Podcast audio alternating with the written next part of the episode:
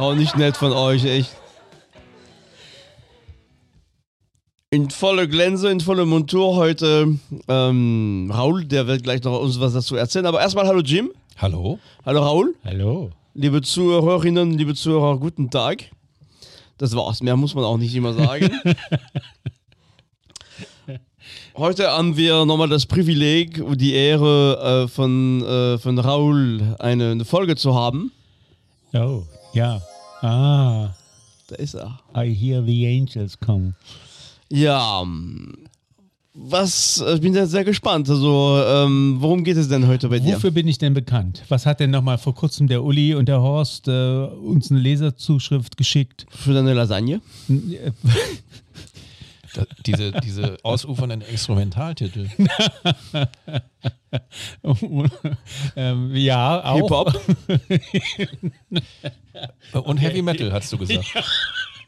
Ich bin sehr selbst schuld. Okay, ich fange nochmal von vorne an. Jedenfalls liebe Grüße an Olli und Horst auch. Horst, ja, ja, äh, danke äh, nochmal. treue Fans von uns sind. Nur ihre Leserzuschriften teilweise unter aller Sau. Ja, also. Was? Unverschämt. Nein. ähm, jedenfalls, wir fangen an. Also die Leute, die unseren Podcast äh, hören, den hören sie ja auch, weil wir so wahnsinnig lustig sind. das auch. Oder? Das auch auf jeden Fall. Zumindest manchmal. Nein. Aber ähm, ich mache mit euch eine Zeitreise. Und zwar, Oha. es geht in eins meiner Lieblingsjahrzehnte. Und, und zwar in das Jahrzehnt, wo Jim und Raul geboren wurden, nämlich die 60er Jahre. Und ich rede über eins der großen, wichtigen Musik Musikfestivals ähm, aller Zeiten eigentlich. Und es geht nicht um Woodstock. Oh. Also, Nein. welcher Jahrgang nochmal? Wir, wir sind in Kalifornien. Wir sind in Kalifornien. Da wann, ist wann, welcher Jahrgang nochmal seid ihr geboren? ähm, wir sind 66, 67. Gebo Gib's uns nur. ähm, und zwar gehen wir in dein Geburtsjahr. Ja. Wir gehen in, du wirst schon wissen, worum es geht, ja? Ja. Er nickt schon. Ich, ähm, ich, ich möchte Eric Burden hören. Himmel, Jim, du bist gut, ja. Aber du weißt es auch, ne? Ja. Ich fürchte Und, schon. äh, wir gehen tatsächlich äh, in das Jahr äh, 1967, in den Sommer 1967. Wir gehen in den Summer of Love. Toll. Ja, so. Da genau. kannst du gar nicht mitreden da aus, aus Frankreich oder wo du herkommst. Ah, Liebe kennen wir uns aus. Also. Das Genau. stimmt. Und zwar, ähm, ähm, alle reden über Woodstock. Ich rede nicht über Woodstock. Ich rede über ein Festival, was, was zwei Jahre eben, Woodstock 69 August, ähm, mein Festival, nämlich das sogenannte Monterey Pop Festival Oha. im Ju- Juni 1967 in Kalifornien in dem klitzekleinen Ort Monterey Fest äh, Mhm. stattgefunden hat. Monterey ungefähr so groß wie Rheinbach, ne? Einwohnerzahl um die 30.000. Ähm, Randbach kennt auch jeder. Liegt, liegt aber ähnlich spektakulär wie Rheinbach. Also wir, wir sind hier im südlichen Rheinland, um es nochmal klar und deutlich äh, zu machen. Und ähm, das Monterey Pop Festival ähm, gilt als das, und hier zitiere ich, Monterey als das Monument des Summer of Love. Gilt für viele als das erste richtige Pop-Festival und es ist unter anderem deswegen in die Musikannalen eingegangen, Stefan, weil dort zum allerersten Mal Künstler wie Jimi Hendrix, Janis Joplin oder The Who zu Weltstars wurden. Die haben Also, da sagst, tatsächlich ein ihren Pop-Festival. ja, äh, äh, es wird tatsächlich als Pop-Festival benannt, obwohl es sehr viel mehr mit Rock und Blues zu tun hatte. Okay. Das ist vielleicht einer der ähm, äh, äh, interessanten Sachen und skurrilen Sachen über dieses Festival. Ähm, wo befinden wir uns? Sommer 67, Summer of Love. Äh, auf der einen Seite, auf der anderen Seite tobte in Vietnam der Krieg. Und ähm, das führte dazu, dass, ich nehme mal an, das war auch einer der Auslöser, dass die Gegenkultur, äh, die sich stark gegen die, ähm, mit Gesellschaftskritik aufgestellt hat, die jungen Menschen, alle auch ähm, nach dem Krieg geboren und hatten die Schnauze voll von Krieg, ähm, die sich da zusammengefunden haben und dann unter dem Label Hippie, Hippie-Kultur für ähm, Furore äh, gesorgt haben. Und ähm, die erste Frage, die man sich vielleicht stellt, ähm, wenn man eben, haben wir über Rheinbach gesprochen, kann sich jemand ein großes Musikfestival in Rheinbach vorstellen? Jim lacht schon, du überlegst. Theoretisch schon. Theoretisch schon. Wieso denn ausgerechnet ähm, in Monterey? Ähm, das hat einen ganz konkreten Grund gehabt. Es gab nämlich im Jahr 58, ähm, also knapp seit neun Jahren davor, ähm, das berühmte Monterey Jazz Festival und galt so als Hochkulturereignis und hatte ein riesengroßes Renommee. Viele bekannte Jazzkünstler sind da aufgetreten. Und dann kam ein ähm, Amateurfotograf mit dem Namen Alan Pariser oder Pariser, wie man ihn auch immer ausspricht, auf die Idee, ähm, lass uns doch so etwas auch für die Rockmusik machen. Die Rockmusik mittlerweile ähm, eine Kunstform, die dem Jazz ebenbürtig ist und die braucht auch eine gleiche Plattform und das lass uns bitte schön auch in Monterey machen. Und ähm, er hat dann tatsächlich ähm, über Umwege ähm, Derek Taylor kontaktiert. Derek Taylor kennt vielleicht einige als Ex-Pressemann von den Beatles. Zum Jahr 67 war es nicht, aber am Anfang der Beatlemania war er der Pressemann der Beatles und ähm, hat ihm von seiner Idee erzählt. Derek Taylor, ein schlauer Fuchs, hat sofort das Potenzial dahinter erkannt, hat dem Pariser ähm, die Rechte daran abgekauft und in dem Moment verschwindet der Name wieder aus der Musikgeschichte und wird auch in diesem Podcast nicht mehr vorkommen. Oh.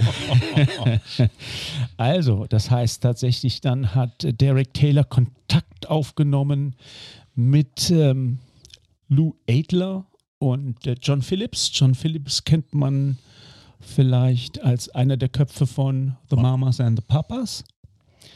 Stefan guckt mich die ganze Zeit. Ja, ja. mit großen Nee, Augen an. Mamas and the California Papas. Dreaming. Ja, Ja. California, genau. Und die beiden, die drei mittlerweile haben sofort erkannt, ja, das machen wir. Ähm, wir machen ein Monterey Pop Festival und holen die ganze Top of the Pop Stars der damaligen Musikszene nach Monterey. Ihnen war sofort klar, das können sie sich nicht leisten. Bezahlen können sie die Leute nicht, aber dann sind sie auf den Trick gekommen, wir machen einfach ein Wohltätigkeitsfestival daraus. So. Und dann treten die alle ohne Gage auf. Clever, ne? Und es hat auch funktioniert. Es hat auch funktioniert. Und, und welcher Wohltätigkeitszweck war da? Stand in gemeint? keinem Wikipedia-Eintrag, den ich gefunden habe dazu. Äh, um das Haus des äh, Veranstalters zu vergrößern. Ja, ja, ja.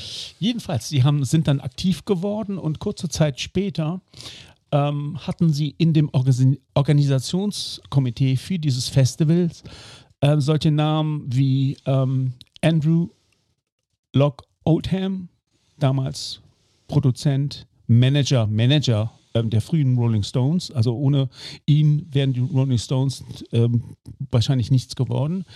Ähm, nachdem er dann die, die Stones verlassen hat, oder er, er, er wurde gegangen quasi in den späten 60ern, hat man von ihm auch nicht mehr viel gehört. Komischerweise auch eine ganz interessante ähm, Figur. Dann ein gewisser Paul McCartney, dann haben wir auch einen gewissen Mick Jagger, Donovan, Beach Boy, Brian Wilson. Die waren alle in diesem Organisationskomitee drin und haben dieses Festival zusammen geplant. Also sehr viel größere Namen hätte man damals nicht ähm, bekommen können. Und dann haben sie noch mit ABC, ähm, dem äh, Fernsehsender, einen Vertrag über, das, über die Verfilmung dieses Events abgeschlossen. Auch nicht unclever. Und haben ähm, dort einen Filmer, einen Dokumentarfilmer verpflichten können, der einen legendären Ruf besitzt, auch heute noch, nämlich D.A. Pennebaker. Woher kennt man D.A. Pennebaker? Er hat zum Beispiel was gemacht mit ähm, ähm, Bob Dylan in den 70ern, Ziggy Stardust Dokumentation. Er hat den ähm, berühmten Film von Bob Dylan Don't Look Back produziert. Das ist über seine, glaube ich, erste Reise nach Großbritannien. Schwarz-Weiß-Doku, legendär, ähm, mit ihm und John Lennon hinten im, ähm, in einem Taxi, glaube ich, unterwegs und machen da irgendwelche Witze. Und er ist der Schöpfer des berühmten Bob Dylan-Videos Subterranean Homesick Blues. Was ist das denn? Was ist das, wenn ich euch sage, dass in diesem Video sieht man Bob Dylan, wie er sein Lied, seinen Song singt und dann jeweils die Textzahlen auf ein Stück Blatt Papier hat und die dann jeweils immer wegwirft. Dieses äh, habt, habt ihr bestimmt vor Auge und das ist unzählige Male, Dutzend Male von anderen Künstlern in der Rock- und Pop-Geschichte später dann aufgenommen worden.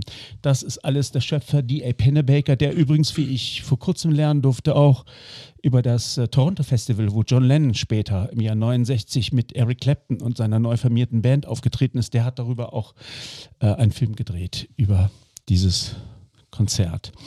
Ja, und wie ging es dann weiter? Hm.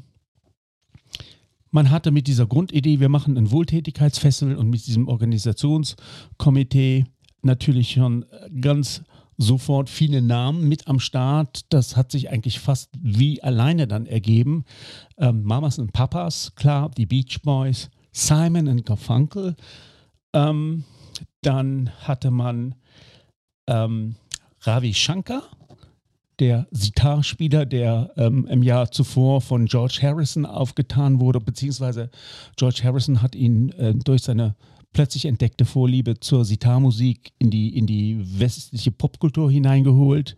Der ist dort aufgetreten.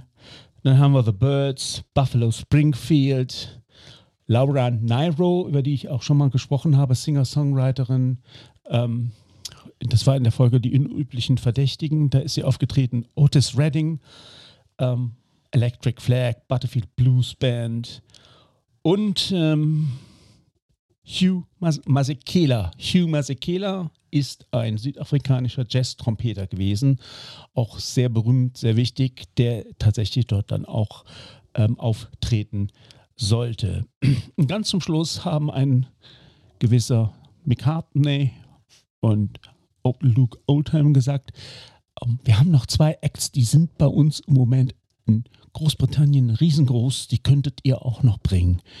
In USA komplett unbekannt und es handelt sich um zwei Namen. Die einen nennen sich The Who und die anderen nennen sich The Jimi Hendrix Experience. Ja. Und die Amerikaner haben gesagt, okay, wenn ihr die gut findet, dann holt die mal. Keine Ahnung. Wahnsinn, ne? Ja.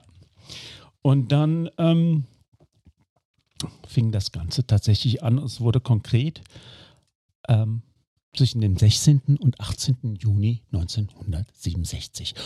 Und damit wir jetzt alle so ein bisschen in die Stimmung kommen, hören wir unseren ersten Musiktitel von dem Scott McKenzie, der damals auch aufgetreten ist. Ein, denke ich, One-Hit-Wonder kann man sagen, mit seinem größten, wichtigsten Hit, den ich immer noch toll finde.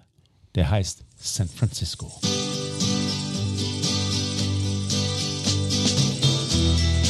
If you're going to San Francisco,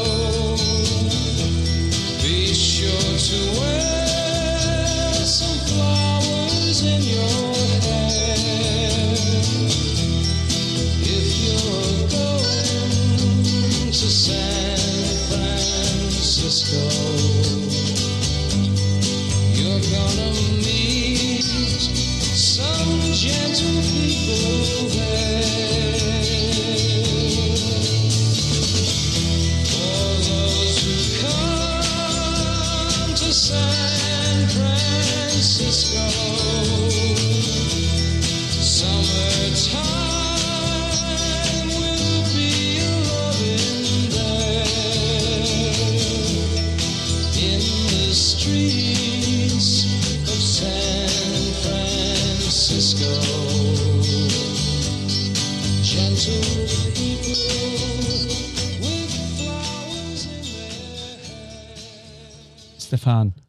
kanntest du? Kanntest Ja. du, ne? Ja, okay. Ja, gut. Er, er Just ja. asking. Er Nein, ja. aber also, und, und tatsächlich ist es eine gute Idee, glaube ich, ähm, dieses Stück zu spielen um diese Stimmung. Also Ja. das ist auch, äh, äh, dieses Stück ist extrem amerikanisch, nicht unbedingt in der ähm, in, in, in der Musik, sondern in der Art und Weise, wie es, wie, wie Amerika vorgestellt wird. Ne? So, es gibt, es ist ein großes Land, San Francisco ist ein anderer Stadt als, als New York oder Seattle äh, und, und äh, ich glaube, das kann man sich vorstellen, wenn man da gerade ankommt, also tatsächlich ne, in Kalifornien, Ja. äh, ähm, Sehr schön, ja, klar. Also- Das ist in einer gewissen Weise ja eine Ikone der Zeit. Steck dir ein paar Haare in die Haare, äh, Entschuldigung, steck dir ein paar Blumen in die Haare. Ich könnte mir vielleicht auch ein paar Haare in die Haare stecken. Aber ähm, also mancher mag es schmalzig finden. Ich finde es in einer gewissen Weise zeitlos und unkaputtbar. Ähm, und wir haben hier wieder unsere Kopfhörerchen auf und ordentlich Lautstärke drauf und dann merkt man, das ist auch eine ganz interessante Produktion. Ja. eine- passiert eine Menge, Sitar zupft noch mit. Also alles gut. Alles gut bisher, ne? sehr schön. Es wird noch besser. Oh, Ja, ähm, was passierte dann? Dann äh, hagelte es Absagen. Hauptattraktion des dritten Abends sollten sein The Beach Boys. Mit Brian haben wir Wilson. gesagt. Einen Tag vorher. Einen Tag vorher sagt Brian Wilson, oh no, sorry, I don't feel like it. Was auch immer. Ähm, Hat ihm das irgendwie geschadet? meine, äh, das ist eine gute Frage. Ähm, auf Woodstock sind sie ja auch nicht ähm, aufgetreten. Ich, äh, gute Frage. Ich könnte mir vorstellen, ähm, dass die Beach Boys seitdem nicht mehr Top of the Act waren. Äh, die haben in den wichtigen Festivals keine Rolle mehr gespielt. Ähm, ich würde mal sagen, also wenn du, wenn du mich jetzt so direkt Ja, und- fragst, würde ich sagen, ja. Und man muss, man muss auch diese, dieses Festival in zurück in, diesen, in einen ganz besonderen Zeitrahmen Ja, ja. bringen. Das ist nicht wie heute. Ich meine, heute ist Musik, glaube ich, zugänglich. Dort war es war so ein Festival äh, für Leute aus Amerika, ne? die Gelegenheit wirklich auch, äh, du, du hast gerade gemeint, auch Musik aus Großbritannien kennenzulernen, Ja, ja, aber ja. ja, es war ein ganz klarer äh, Spot, wo man auf jeden Fall Musik auf einmal wahrnehmen konnte. Ne? Ja, ja, eben, eben. Und es war eins der ersten, wenn nicht sogar das erste dieser Art. Das können wir uns heute gar nicht mehr vorstellen. Deshalb finde ich auch gut, dass du es spielst, weil ähm, nehmen wir es mal als einen wichtigen Auftakt und äh, Woodstock dann als Abgesang. Aber ähm, wird viel zu wenig drüber ähm, gesprochen. Es gibt, glaube ich, ich meine, ich hätte auf Arte mal eine Doku drüber gesehen, aber ähm, letztlich hat Woodstock einen Stellenwert, den ich musikalisch äh, im Vergleich zu Monterey nicht verstehen kann. Ah, interessant. Okay. Interessant. Ja, ich mache mal weiter. Wir sind bei den Absagen. Die Beatles, was haben die Beatles wohl gesagt? Die Beatles haben gesagt, ah nee, wir spielen ja eigentlich nicht mehr live. Okay, und was ja auch stimmte, weil George Harrison die Schnauze voll hatte. Beatles ähm, und dann äh, die Stones haben auch gesagt, ach nee, äh, ist doch Kalifornien sehr weit weg. Nee, geht gerade nicht. Stones waren dann auch von ke- keine Rede mehr davon.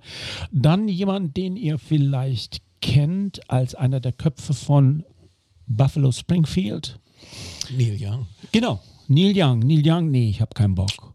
Neil Young, leid. Buffalo Springfield sind aufgetreten. Ohne ihn. Ohne ihn. Wer hat ihn ersetzt? David Crosby. So. David Crosby hat ihn ersetzt, der damals noch Teil der Birds war. Und der hat gesagt, oh, Schwieber- äh. Und zwar so. ja, genau. Und David Crosby, das sieht man auch wunderbar in diesem D.A. Pennebaker-Film, war ziemlich durchgeknallt. Der auf der Bühne war zu mit Drogen und der hat dann angefangen, die, die, die Politiker zu beschimpfen und, und ähm, hat Hasstiraden auf der. Er war ein sehr absolut peinlicher, peinlicher Auftritt ähm, von ihm. Oh, das ist, Ähm, wie, kann diese, diese, ist dieses Festival in der Geschichte geblieben für, für sein. Gott sei Dank nicht. Das wird heute kaum erwähnt, außer in diesem Podcast. Ach so. Gut, ne? Nein, das ist schon einer der Also es- Meilensteine. Ist ein Happy Hand. Happy Ja, End. happy, ha happy Hand with a Happy End. genau. Und ähm, dann, ja, dann waren noch tatsächlich die Kings auch. Auch ähm, gesagt. geplant. die Kings haben nicht abgesagt, die Kings haben eine andere ähm, Problem gehabt, die kriegten kein Visum. Drogen?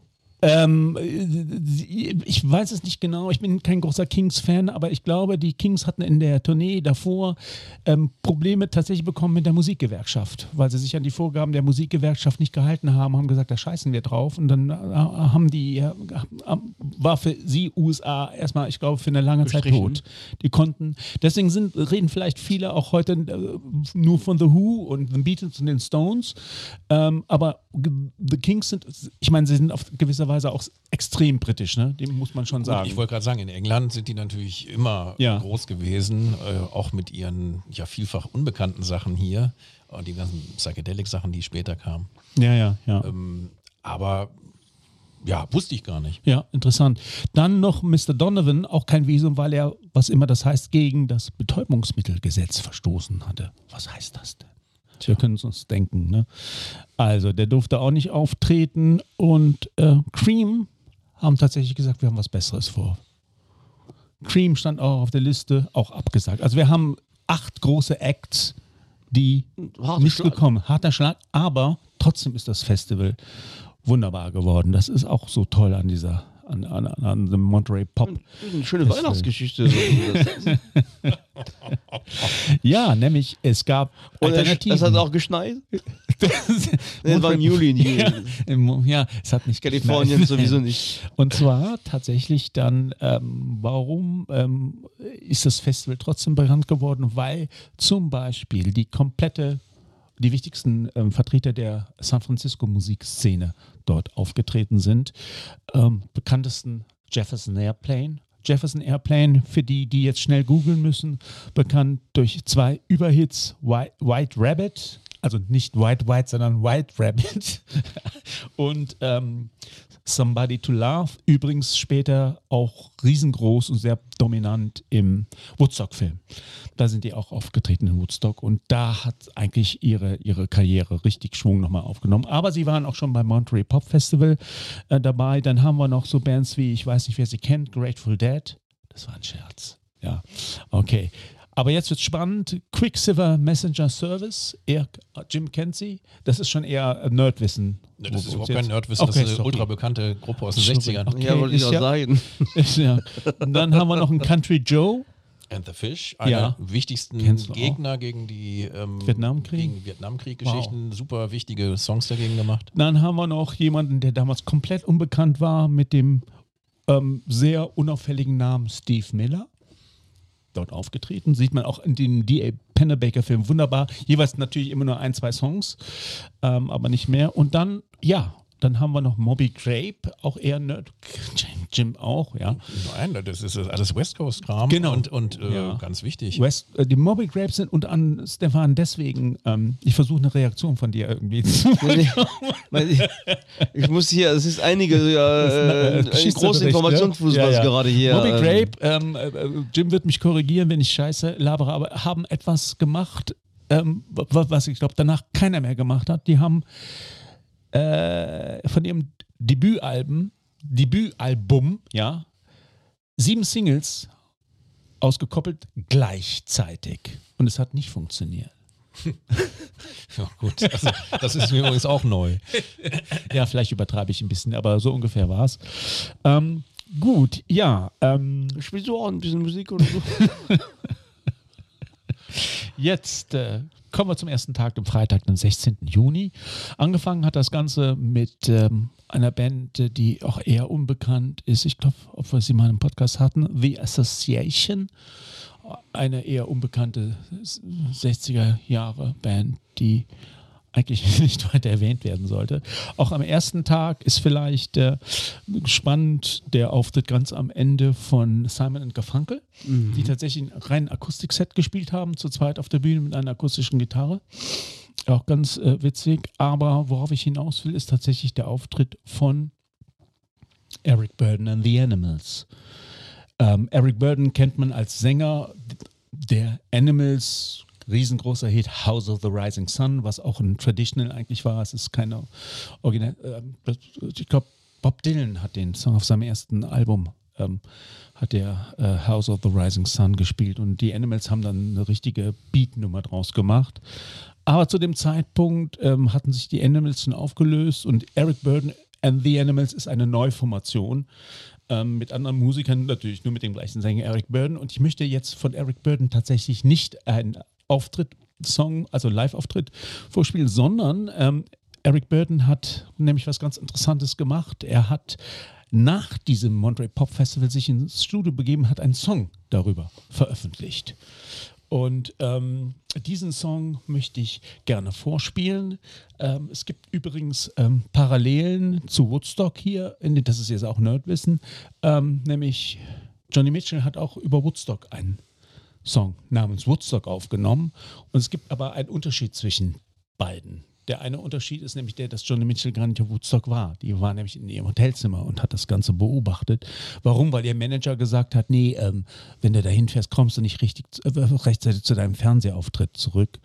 Ähm, Crosby, Stills und Nash waren in Woodstock und waren auch bei dem Fernsehauftritt. Die haben es geschafft. Aber gut, okay, wir reden hier nicht über Woodstock, sondern wir reden über Monterey. Hubschrauber ist wahrscheinlich da. Ja, genau das. Ähm, und ähm, hören tatsächlich ähm, jetzt in den Eric Burden and the Animals Song Monterey rein. Der ist ganz witzig, weil er in dem Stück, was wir jetzt hören, sehr genau ähm, von dem ähm, Popfestival erzählt, wer da alles auftritt. Came and listened. Some of them came and played. Others give flowers away. Yes, they did. Down in Monterey. Down in Monterey. Young God smiled upon the crowd. Their music being born of blood. Children dance night and day. Religion was being born down in Monterey.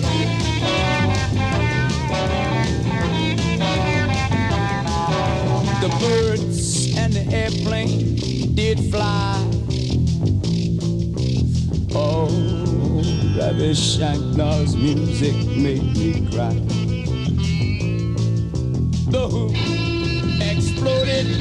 Into violent light. You, Massagala's music was black as night.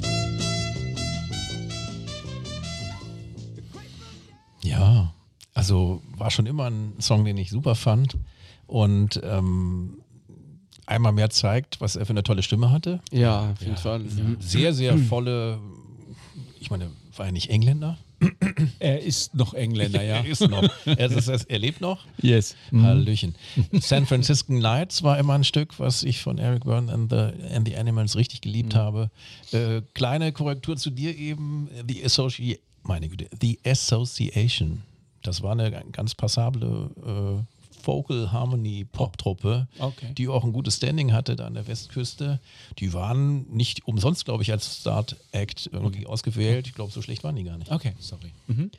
Also Eric Burden, äh, Animals ist nicht so meins. Also ähm, ich habe äh, ähm, Eric Burden äh, erstmal schätzen gelernt mit seiner zusammen durch seine Zusammenarbeit mit War. Also äh, Eric Burden, Declares War on Tobacco Road ist ein äh, also da habe ich erstmal äh, wahrgenommen, was das für ein toller Sänger äh, ist. Also wirklich. Und dieses Stück hier ist fantastisch, ja. Ja. Ähm, also wer genau hingehört hat, hat äh, der, das Stück hat schon einiges jetzt vorweg äh, wer dann noch auftritt. Also ähm, wir ähm, sind jetzt am zweiten Tag, wir sind am Samstag, den 17. Juni, würde eröffnet mit einer, meiner Ansicht nach, einer der besten amerikanischen Blues-Rock-Bands, nämlich Kenneth Heat. Ähm, und äh, direkt danach, ja, der ikonische Auftritt von Janis Joplin mit ihrer Band Big Brother and the Holding Company.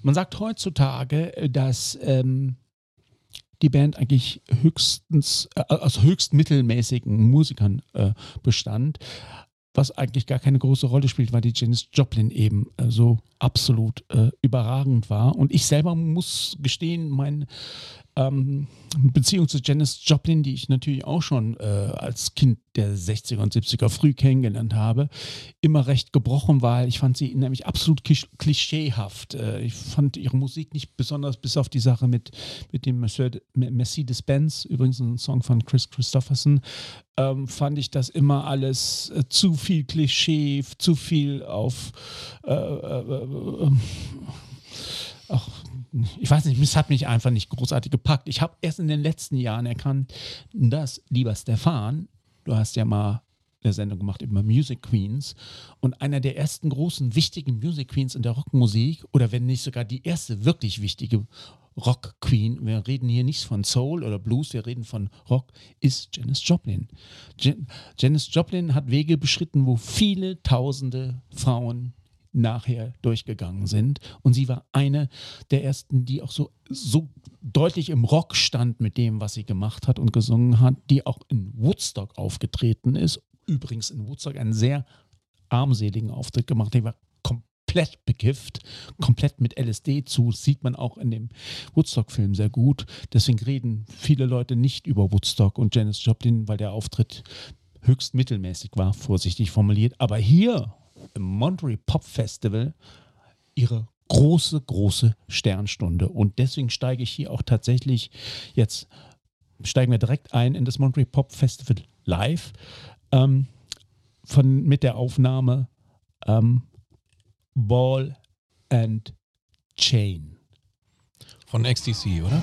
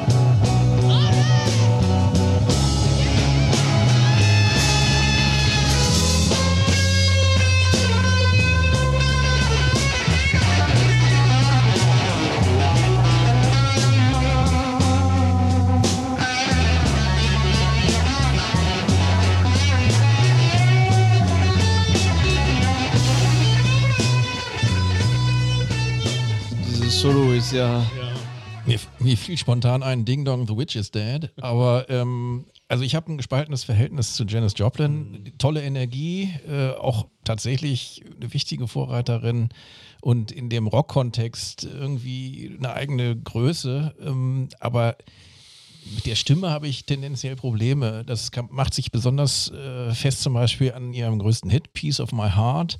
Wenn man das Original hört von Irma Franklin, der Schwester übrigens von Aretha Franklin, hatte noch andere Schwestern, dann muss man feststellen, das sind Welten zwischen. Und äh, sie knödelt halt unglaublich hart. Wenn sie nicht knödelt, dann hatte sie eine tolle Rockenergie. Und das hat man hier jetzt auch im Wechsel gehört. Aber wenn dann irgendwo der Witch-Alarm irgendwie zu groß wurde, ähm, war, dann war das immer over the top und hat für mich äh, das nicht mehr abgeholt. Also ich habe überhaupt nichts gegen schräge Leute und auch schrägen Gesang. Ähm, und wie gesagt, die Energie finde ich beeindruckend. Ähm, keine Ahnung, wo sie das auch immer hergeholt hat, weil die ja wirklich oft breit war und äh, dann noch da so explodiert, erstaunlich.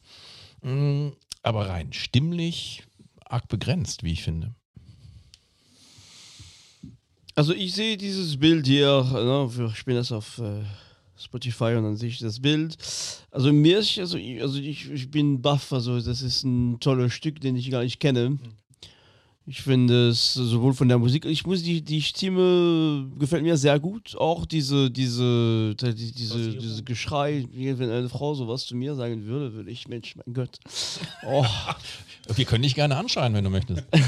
Also die, die hat mich auf jeden Fall mitgenommen und, äh, und ich hätte das auch ganz gerne, also ich werde nochmal das zu Ende hören. Ich fand die- diese, diese Gitarren-Solo da drin fantastisch. Also ähm, ja, also ich, äh, du hast mich da auf jeden Fall was Schönes geschenkt, sage ich mal. Sehr schön. Äh, Janis Joplin war der vorher auch schon im Nee, Begriff. nee, nee, gar nicht, gar nicht. Also, Ah. genau, überhaupt nicht.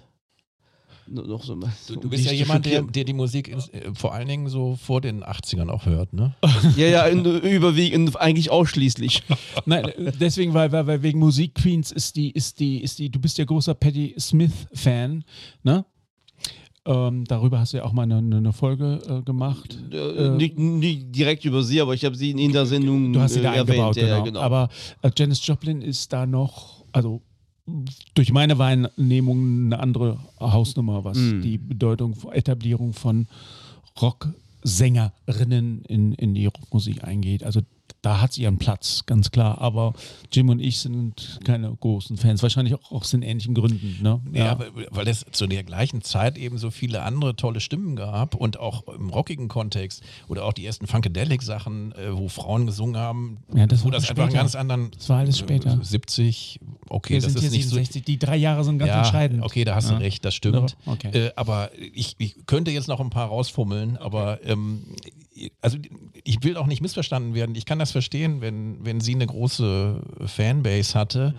Ähm, aber ich fand immer dann, wenn sie schwarz klingen wollte, dann war es äh, over the top. Und das hat, das hat es gar nicht gebraucht. Also dann hätte einfach ihre Stimme normal durchziehen sollen. Und ja, gut. Also Janis Joplin übrigens, ähm, um, um, um ähm, ich hoffe, du wirst jetzt nicht traurig, aber Janis Joplin ist ähnlich wie die drei groß, die zwei anderen großen Köpfe, Hendrix und Morrison, ähm, 70, 71 an einer Überdosis. Naja, klar. Und in einem Hotelzimmer, also gerade, glaube ich, kurz vor Fertigstellen ihres ersten Soloalbums. Ne? Ähm, also ganz dämlich einfach. Ich meine, das Album heißt Ja, Pearl und ist- ist danach trotzdem erschienen. Ah, Das ist die Zeit, ne? ganz, Aber- ganz ja. Also ich finde, ich finde, die sagt mit ihrer Musik was Besonderes aus. Also klar, das ist musikalisch äh, nicht mehr äh, unbedingt sehr gut, aber ich finde die, also die hat bei mir ähm, auf jeden Fall was getroffen. Schön. Mhm. Also hat es Sinn gemacht, diese Folge Ja, zu produzieren. ja auf jeden Fall, ja. Ja. So, liebe Hörerinnen und Hörer. Hallo, ich bin dann fertig.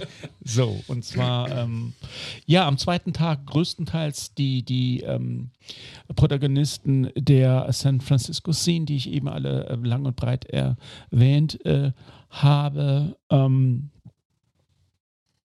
und dann ganz zum Schluss haben wir ein bisschen Soul gehabt. Da war nämlich äh, Booker T and the MGs, dann hatten wir The Marquis und ganz zum Schluss The God. The God, yes, okay. The Otis God. Redding gilt Otis ja Redding. nachweislich als einer der, der großen Soul-Stimmen Ja, genau. ever. Otis Redding, einer der größten, besten, auch einer meiner Lieblings- Soul, also des klassischen Soul. Man muss ja immer, ich habe immer Nadine im Hinterkopf ähm, mit, mit ihrer äh, Soundmusik, die sie spielt aus den 70ern. Ähm, das ist der klassische 60er Jahre Soul. Und das Traurige daran ist, dass, das darf ich hier auch verraten, Otis Redding ein halbes Jahr später bei einem auch blödsinnigen Flugzeugabsturz ums Leben gekommen ist. Ich glaube, die sind auch in den Sturm geraten. Ich weiß es nicht mehr auf der Rück Rückflug von einem Konzert. Aber Otis Redding hat zumindest an dem Abend in Monterey geleuchtet. Und äh, ich habe mich auch entschieden, hier aus dem aus Auftritt etwas vorzuspielen. Und zwar ein Stück, was wir in der Tat in unserem Podcast schon durchaus äh, mehrfach hatten. Und zwar tatsächlich mit der gleichen Band und dem gleichen Song, nämlich Satisfaction von Devo. Und ich möchte euch Satisfaction von Otis Redding vorspielen. Und das Spannende daran ist, auch eine nette Anekdote, ähm, Keith Richards hat ja den Riff zu Satisfaction irgendwie geträumt und äh, hat ihn dann nachts auf äh, Audiokassette aufgenommen. Ne? Kassettenrekorder gedrückt und hat den dann durchgespielt. Am nächsten Morgen überhaupt nicht gewusst, was ist denn da? Der, der Dingen ist noch an und dann angehört und da war dieser Riff drauf. Und Keith Richards hat, der, hat mal in, angeblich in einem Interview gesagt, eigentlich war das gar kein, für mich kein Gitarrenriff, sondern es sollte durch Bläser gespielt werden, als Bläserriff sozusagen. So ein typischer Redding-Background dann. Ne? Ja, genau. Und äh, Otis Redding hat das gemacht.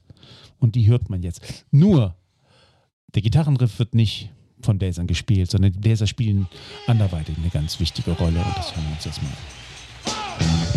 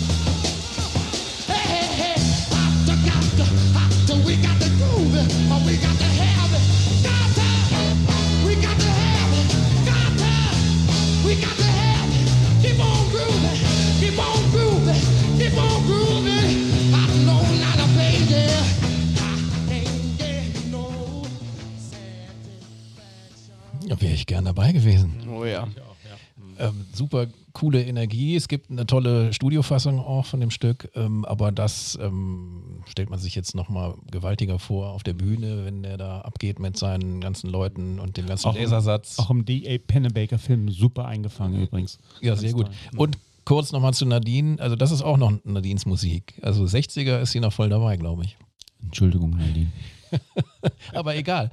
Ähm, ja gut, Redding, ähm, so eine ganz eigenwillige, energetische Phrasierung gehabt und äh, auch eine tolle Stimme einfach, ähm, die jetzt in den Studiofassungen fast noch besser rüberkommt, aber die Energie hätte ich gern mitgenommen auf der Bühne da von Ja, also ganz äh, gut, das ist ja, ja, fängt an, also zu Beginn war ich, dachte ich, okay, das, okay, das ist ja nicht so ganz anders, als was man kennt, aber auch äh, da kommt äh, ähm, seine eigene Persönlichkeit dadurch und dann wird's ähm, wird's richtig genial, muss man echt sagen. Ne? Das ist auch schön, dass du da die Live-Version gespielt hast. Ja. Kann man sich wirklich vorstellen, wie es dort mal gewesen war. Also muss ja unglaublich äh, unglaublich toll gewesen sein. Man darf nicht vergessen, dass zu dem Zeitpunkt dieser Song der Stones gerade mal zwei Jahre alt war. Ne? Oh ja, nicht wie heute, ja, ja, klar. das- Ja, ähm, wir kommen zum dritten Tag, zum Sonntag. Der Sonntag, 16. äh, 18. Juni, 18. Juni 1967, wurde eröffnet äh, von Ravi Shankar. Und in dem Pennebaker-Film sieht man ihn dann auch, das ist, da war es noch, also hell, am Tageshell, ne? vor interessiertem studentischen Publikum, die mit offenen Ohren und Augen angucken, wie er da stundenlang seine Sitar-Musik spielt. Ähm, das muss man, man muss es sich angucken. Ich kann das schlecht transportieren. Shankar war, gehört übrigens zu den Künstlern, die doch bezahlt wurden, weil er so lange gespielt hat und äh, der hat ja da irgendwie, was weiß ich, wie viele Stunden da rumgezupft. genau. ja. Und Country Joe and the Fish haben irgendwie Geld gekriegt, warum auch immer. Ah, das wusste ich nicht, aber Country Joe and the Fish haben mich nie großartig. Äh, ja, der, äh, der, der Auftritt auf dem Film ist auch ein bisschen weird. Der ist äh, mit bemaltem Gesicht und äh, ja, okay. Ich kann nicht alle Künstler vorstellen. Ich musste mich leider Gottes äh, ja auf etwas ähm, spezialisieren und äh, das genau mit dem mit dem äh, Geld wollte ich auch sagen. Er hat übrigens dann den Auftritt von The Who am gleichen Abend sich angeguckt und war total entsetzt. Wie kann jemand sein Equipment zerstören? Fand er absolut unmöglich. Ne? Ist auch Ähm, unmöglich. Teile ich. Ja, okay. Ja, dann haben wir tatsächlich Blues Project. Dann ist wohl noch mal Big Brother in der Holding Company aufgetreten. Buffalo Springfield hatten ja einen Auftritt. Und dann sagt euch was. Jimmy. Nein. Was? Sagt euch was, sagt euch der Monterey Pop Battle was? Ganz an, interessante Anekdote. An dem Tag standen auf der Setlist The Who und Jimi Hendrix. Und für beide war es wichtig, zuerst vor dem Publikum aufzutreten. Und dann ist Pete Townsend hinter der Bühne auf Jimi Hendrix zugegangen. Jimi Hendrix, wie gesagt, damals noch ein No-Name, außer in London.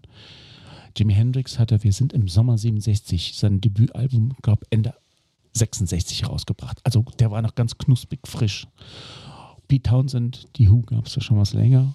Und ähm, Pete Townsend geht auf den Jimi Hendrix zu und sagt, wir treten zuerst auf, das ist dir klar. Ne? Und Jimi Hendrix sagt, du kleines Licht, du sagst mir nicht, was ich zu tun habe. Pete Townsend was not amused und es drohte eine körperliche Auseinandersetzung zu werden. Dann kam John Phillips von The Mamas and the Papas und sagte, werf doch einfach eine Münze. Lass die Münze entscheiden. Das haben sie gemacht und die Münze hat sich für The Who entschieden. Und deswegen sind The Who als Erster aufgetreten vor Jimi Hendrix an dem Abend. Und The Who haben einen sensationellen Auftritt auch gemacht. Ihr ganzes Equipment Aber heute zerstört. spielt doch der Superstar erst am Schluss. Ja, ja, der Headliner ist ja ganz. es hat äh, tatsächlich ihnen nicht großartig geholfen. Also das war auch ein sensationeller Auftritt. Übrigens auch The Who hier kommen im Woodstock-Film zwei Jahre später auch sensationell rüber. Aber in dem, in dem Monterey Pop Festival-Film, äh, kurzer Ausschnitt, trotzdem interessant. Also fand ich, äh, fand ich eine interessante ähm, Anekdote. Jedenfalls, danach kam Grateful Dead und dann kam The Jimi Hendrix Experience. Ähm, und das ist wohl einer der berühmtesten bekanntesten, wichtigsten Auftritte, nicht nur von Jimi Hendrix selbst, sondern überhaupt in der gesamten Rockmusik. Äh, erstens mal, weil Jimi Hendrix äh, da seinen äh, Durchbruch äh, geschafft hat. Ähm, man sieht in dem Film oft das Publikum da mit Staunen, äh, komplett fassungslos, als insbesondere Jimi Hendrix anfängt, seine Gitarre zu verbrennen. Als letzten Song sitzt er da, zündet seine Stratocaster an. Extrem äh, ich weiß es nicht, wahnsinnig ähm, und äh, hat ihn unsterblich gemacht. Er hat seine eigene Messe gefeiert. Ja, er hat seine eigene Messe gefeiert. Und ähm, ja, seitdem ist Jimi Hendrix Kult. Und äh, wenn man Bilder von Jimi Hendrix sieht, dann ist mindestens immer eins von diesem Monterey Pop Festival dabei, nämlich der kniende Jimi Hendrix vor seiner Stratocaster, der dann so die Hände so in die Höhe hebt und sagt: Flammen, komm, steigt noch höher, steigt noch höher. Und äh, da das so ein wichtiger, vielleicht sogar der Auftritt auf, im Monterey Pop Festival war, möchte ich gerne diesen Song auch vorspielen. Allerdings nicht das mit der Flamme, sondern wir steigen etwas vorher ein. Und zwar, es war kein Original ähm, Jimi Hendrix-Titel, sondern es war tatsächlich, ähm, von wem der Song ist, wirst du mir jetzt sagen, Jim, es war Wild Thing. Nämlich von, also, Ich stehe auf dem Schlauch. aber kennst Wild Thing, ähm, White Thing von, von den Trogs. ja, genau, von den Trucks. Ähm, ganz simpler, einfacher äh, Rocksong, Popsong, Kings, der Kings ähnlich und den hat er gespielt. Und da hören wir jetzt mal rein. Jimi Hendrix Experience and Wild Thing.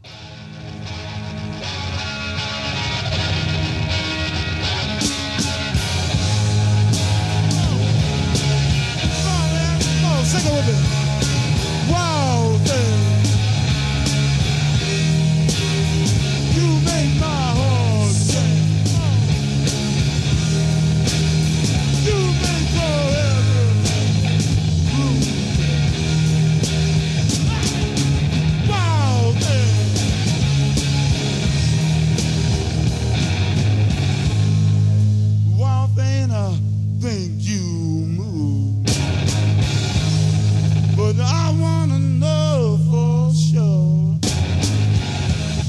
I suck it to me one time. You move me. Look out.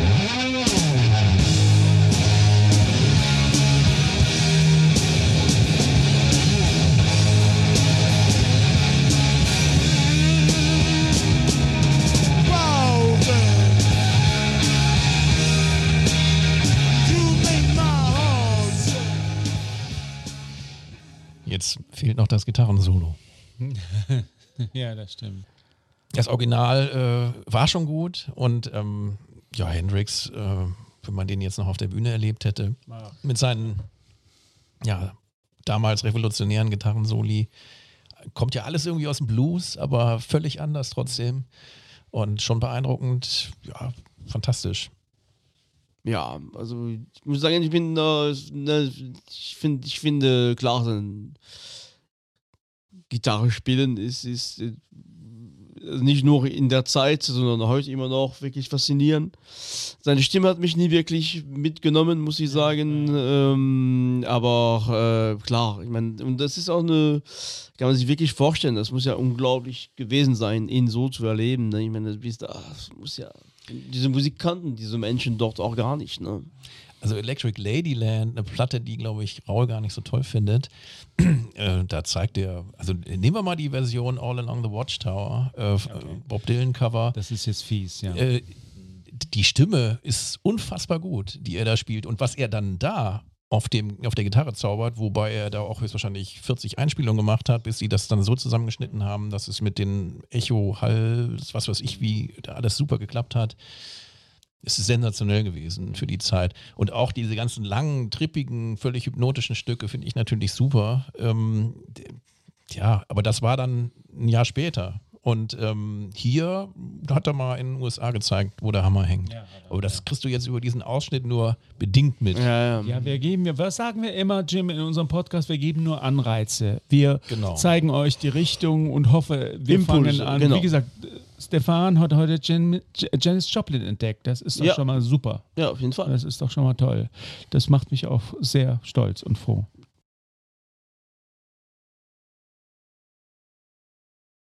So, und jetzt, jetzt fehlen uns Ja, die wir haben sie Worte. gerade gekü- wir haben sie gerade geküsst.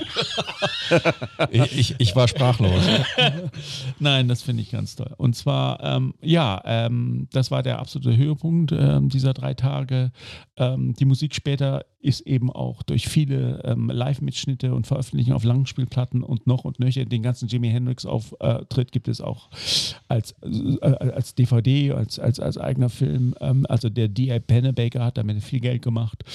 Und ähm, ja, mh, eine Wiederholung des Monterey Pop Festivals gab es nicht. Warum nicht? Weil Sonst hätte man Gagen zahlen müssen. Äh, durchaus auch, aber es gab noch einen sehr viel banaleren Grund. Grund. Die Stadtverwaltung hat gesagt, nö, nicht nochmal. Oh, Nicht nochmal dieser Dreck. wie viel waren denn da? Weiß man das? Ja, man, bis zu 90.000 Okay, okay. über drei Tage. Ja, Wahnsinn, ne? Und äh, insofern äh, kann man heutzutage, ich komme jetzt zu einem Fazit, sagen, dass ähm, das Monterey Pop Festival, das International, nee, es heißt konkret Monterey International Pop Festival, so heißt das Ding, gilt als die Mutter aller Rock-Festivals, als erste Herschau der jungen Rockmusik und Höhepunkt des Summer of Love. Klingt ein Und- bisschen wie ein Text auf einer Hörzuplatte, die ich zu Jimi Hendrix habe. Der Schmerzensmann und so weiter. Ich war noch nicht fertig. Und als musikalischer Auftakt zur sogenannten Hippie-Kultur. Flower Power, Love and Peace. Und insgesamt, wie gesagt, zwischen 50 und 90.000 ähm, Besucher auf diesem. Das war so ein großes Gelände, sieht man auch in dem Film. Habe ich den Film schon, eigentlich schon erwähnt? Ja, ja. Gab es eigentlich einen Film? Vielleicht noch für dich, lieber Stefan. Und du weißt, ich denke immer an dich. Also das weiß ich. bei der Produktion dieser Folgen, ähm, gab es noch eine kleine Fußnote, nämlich ähm, es hatte dort ein Erfinder, ein Tüftler, einen standen, hat dort sein Gerät vorgestellt. Und dieser Tüftler nannte sich Robert Moog. Oh, echt? Yes. Und dadurch sind viele auf den, ähm, wie nennt sich das Gerät jetzt? Moog Synthesizer. Mini, Mini Moog oder Mini-Moog. Genau, also bis dahin also Aufmerksam geworden. Synthesizer Freaks. Ja. Es gab Modular-Synthesizer Mhm. schon, Riesenteile. Der Minimoog, also das ist ein Amerika, also das wird amerikanisch ausgesprochen, nicht Minimoog, sondern Minimoog, äh, wird, wird, war die Revolution, also ein Synthesizer zu haben, was man transportieren kann und, äh, und so Hm. äh, bespielt werden kann, dass man ne, nicht mit 50.000 Patch-Kabels Genau. äh, äh, spielen kann. Und von seinem Sound natürlich äh, Auch revolutionär. das hat da angefangen und damit wurde dann in der Geschichte der Rockmusik eine ja weitere Tür aufgestoßen, die aber ähm, heute nicht erzählt wird. Vielleicht irgendein anderes Mal. Mm, toll. Und damit bin ich am Ende meiner Sendung. Ja, vielen Dank. Ja, Das war eine gerne. schöne Weihnachtsgeschichte. Auch wenn die Leute, die, die Zuhörerinnen und Zuhörer das nach Weihnachten hören werden, bei uns ist es noch nicht so weit. Vielen Fehlt Dank nur, dafür. Fehlt nur der Schnee. ja, wobei hier, Obwohl, der, vielleicht gab es den ja anderweitig. Ja. ja, hier in Bukarest geht es aber ordentlich Ja, zur ja, Sache. ja, ne? ja. Ja, tut mir leid. ja. Ja, vielen Dank, Raul, für diese sehr schöne Sendung. Äh, die kann man schön am Kamin am besten hören. Und ähm, jetzt habe ich auch wirklich super viel gehört. Also ich hatte den Namen schon gehört und muss sagen, ich, ich muss auch, äh, ne, für mich ist es, für vielen Menschen ist das super bekannt. Für mich ist es eigentlich, muss ich ganz klar gestehen, das ist ganz neu. Und, ähm, und das ist ja interessant. Ich meine, für mich, man lernt ja jedes Mal was. Und äh, ihr liebe Zuhörerinnen und Zuhörer, ähm, ich hoffe, es hat euch auch gut gefallen. Der Raul hat das sehr gut zusammengebracht. Ähm, ich sage euch einen schönen Abend, guten Morgen, frohe Weihnachten, was weiß, was noch alles äh, passieren kann. Und wir sagen bis zum nächsten Mal für eine neue Folge von Was mit Rock und Vinyl. Ciao. Ciao. Tschüss.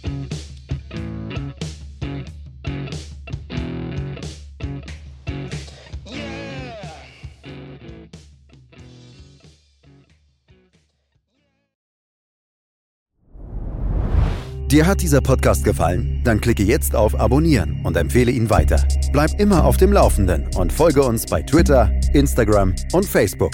Mehr Podcasts aus der weiten Welt der Musik findest du auf meinmusikpodcast.de.